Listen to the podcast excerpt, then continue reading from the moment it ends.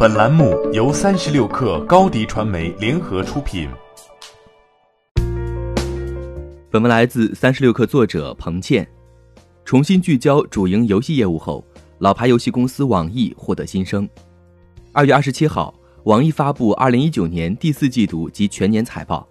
财报显示，二零一九年 Q 四，网易净收入达一百五十七点四亿元，同比增长百分之九点二。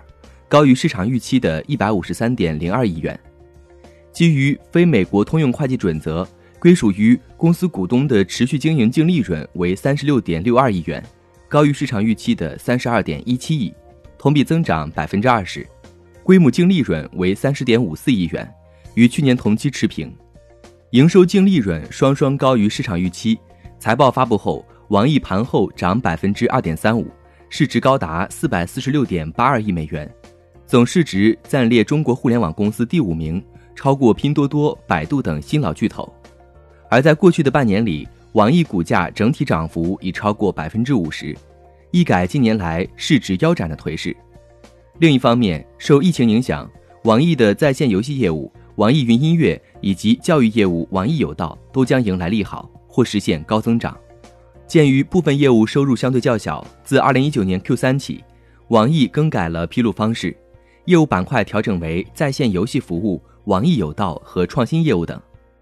财报显示，网易营收数据表现的亮点依然为主营在线游戏服务，加上 Q 四，其游戏业务已经连续七个季度营收超过百亿元。而营收增速最为明显的依然是新披露的网易有道业务，同比增长高达百分之七十八点四，远高于其他业务的营收增速。Q 四。网易在线游戏服务净收入为一百一十六点零四亿元，营收规模再次达到百亿级别，但营收同比增长仅为百分之五点三，较上季度的百分之十一点五进一步下降。行业人士曾对网易游戏业务营收增速提出担忧，若新游戏无法突围，仅凭吃老本的网易游戏很有可能面临停滞不前的局面。除此之外，虽然网易有道业务板块本季度净营收为四点一零亿元，毛利率达到百分之二十九点三，业绩表现较为亮眼，但其营收占比较小，短期内对网易整体业务增长的贡献仍然很有限。同时，营收增速较上个季度的百分之九十八点四也有所下降。不过，网易有道在探索商业模式上有了较大的进展，优势学科经验得到快速复制，K 十二付费人数。增长百分之三百六十六点三，聚焦游戏、边缘化电商、拆分有道、代拆分云音乐。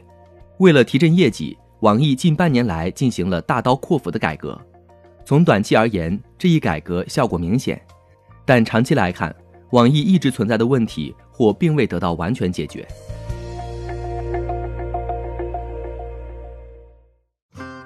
欢迎添加小小客微信：xs 三六 kr。加入三十六氪粉丝群，高迪传媒，我们制造影响力。商务合作，请关注新浪微博高迪传媒。